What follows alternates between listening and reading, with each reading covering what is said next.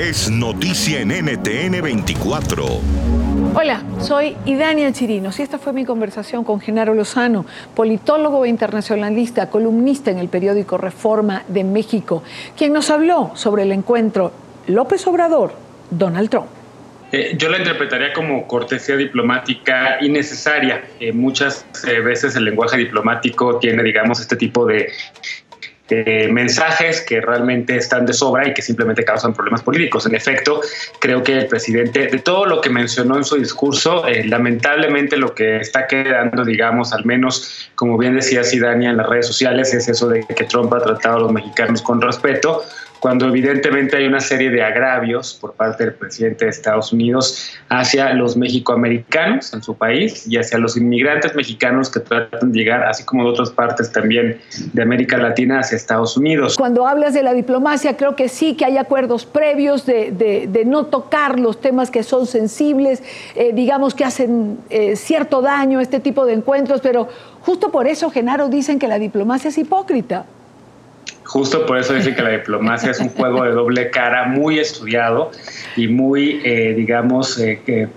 cuidadosamente orquestado. Y creo que eso es lo que ocurrió en este momento. Sí te digo, Dania, que aquí en México sí había muchísimo temor de que el presidente Trump hiciera un exabrupto y que cometiera una ofensa fuerte al presidente de México y por supuesto al Estado mexicano. Ocurrió así en el 2016, cuando Trump era candidato presidencial y fue invitado por el entonces presidente Enrique Peña Nieto a venir al país, al igual que Hillary Clinton, quien no pudo venir porque tenía una neumonía en ese momento y se desmayó el 11 de septiembre del 2016 en plena campaña electoral en la ciudad de Nueva York. Eh, y eh, en ese momento, pues Trump aquí en México, muy bien, respetuoso, amable con el país, no mencionó el tema del muro en la casa presidencial eh, del Estado mexicano, en ese momento era Los Pinos, y al regresar a Estados Unidos, horas después de haber abordado un vuelo de aquí de la Ciudad de México rumbo al estado de Arizona, pues básicamente se bajó del avión y se puso los guantes para ofender a México, para agarrarlo como lo agarró a lo largo de toda la contienda electoral de 2016, como esta pelota de boxeo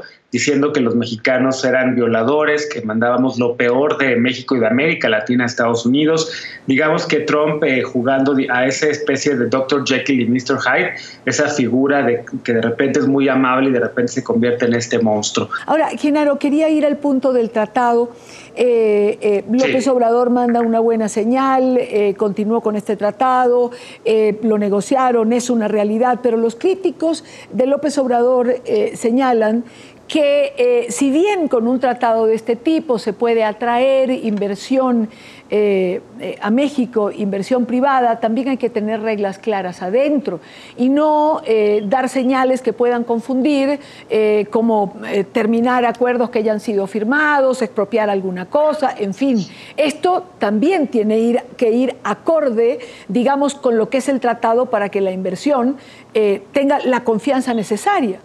Sin duda. Y creo, Idania, que ese es uno de los puntos que van a estar en segundo plan. Lo que va a ocurrir esta noche en esa cena, lo que puede ocurrir entre, esa, entre este momento que estamos hablando ahorita y la cena misma. ¿Quién viajó con el presidente López Obrador a Estados Unidos? Bueno, viajó una comitiva de empresarios, de los más ricos del mundo en español y del mundo, por decirlo de alguna manera. Empresarios que, si bien es cierto, no todos ellos tienen eh, inversiones en Estados Unidos, sí muchos están queriendo invertir en ese país y además también, porque también hay mucha inversión de mexicanos multimillonarios en Estados Unidos. Al mismo tiempo viaja la secretaria de Economía, el canciller Marcelo Ebrard, y creo que va eh, a haber oportunidad para que los empresarios estadounidenses que están molestos por algunas de las decisiones que ha tomado el gobierno de México, cancelando algunos de los acuerdos legales que había en materia de cooperación y de inversión, sobre todo en energías renovables, en energías eh, también de hidrocarburos y otros temas más, creo que va a ser la oportunidad incluso a una planta cervecera en el norte de la frontera entre México y Estados Unidos,